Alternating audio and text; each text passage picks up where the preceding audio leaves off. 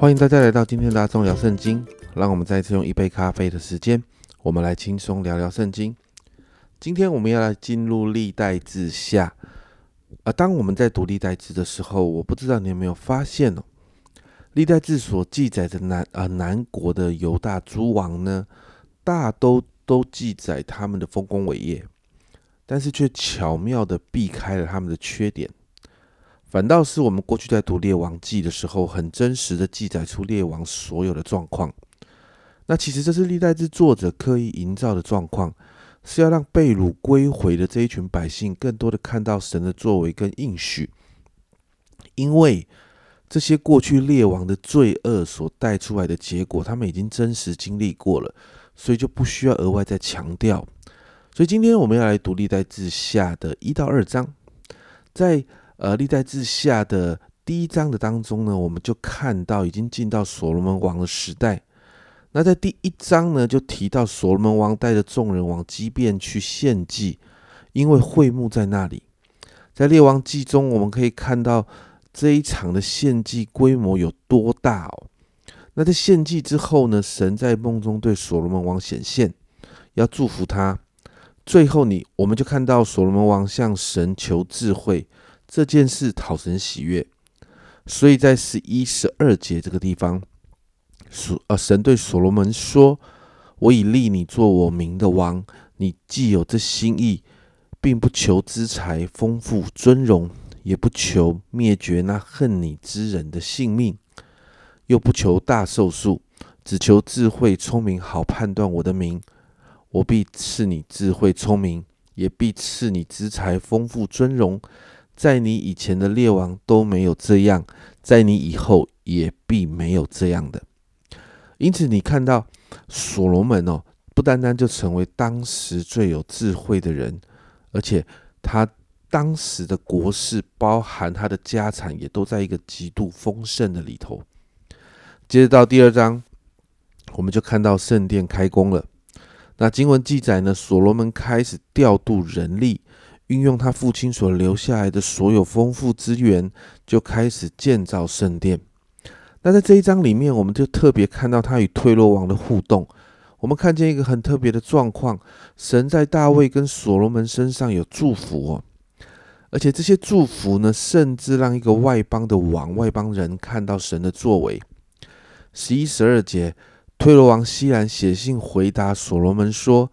耶和华因为爱他的子民，所以立你做他们的王。又说，创造天地的耶和华以色列的神是应当称颂的。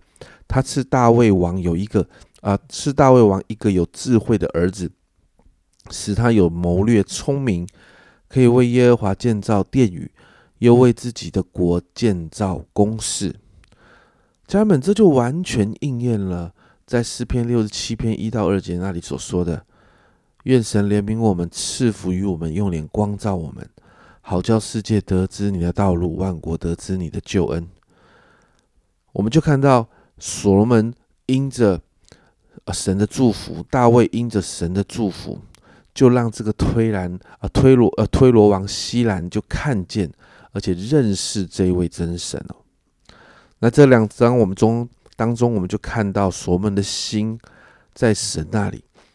这时的所罗门就好像他父亲大卫一样，所以神就不断的让他经历恩典，给他有智慧来管理百姓，而且给他经历许多的丰盛，也给他各样的资源可以建造圣殿。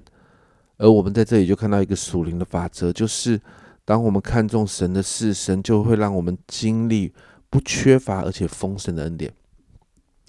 在马太福音六章三十三节那里说：“你们要先求他的国和他的义。”这些东西都要加给你们了。祷告让我们的心常常在神那里，按着神的心意来求，在乎神所在乎的事。我要祝福每一个人都要经历所罗门王所经历的丰盛跟智慧。我们一起来祷告，亲爱的主，我们今天看见所罗门王开始进入他的时代里头。主啊，我们真是说，主啊，主啊，这时的所罗门王他的心，主啊，主啊，单单的归向你。主啊，他的心单单的如同他的父亲一样在乎你的事。主啊，他先求你的国和你的意。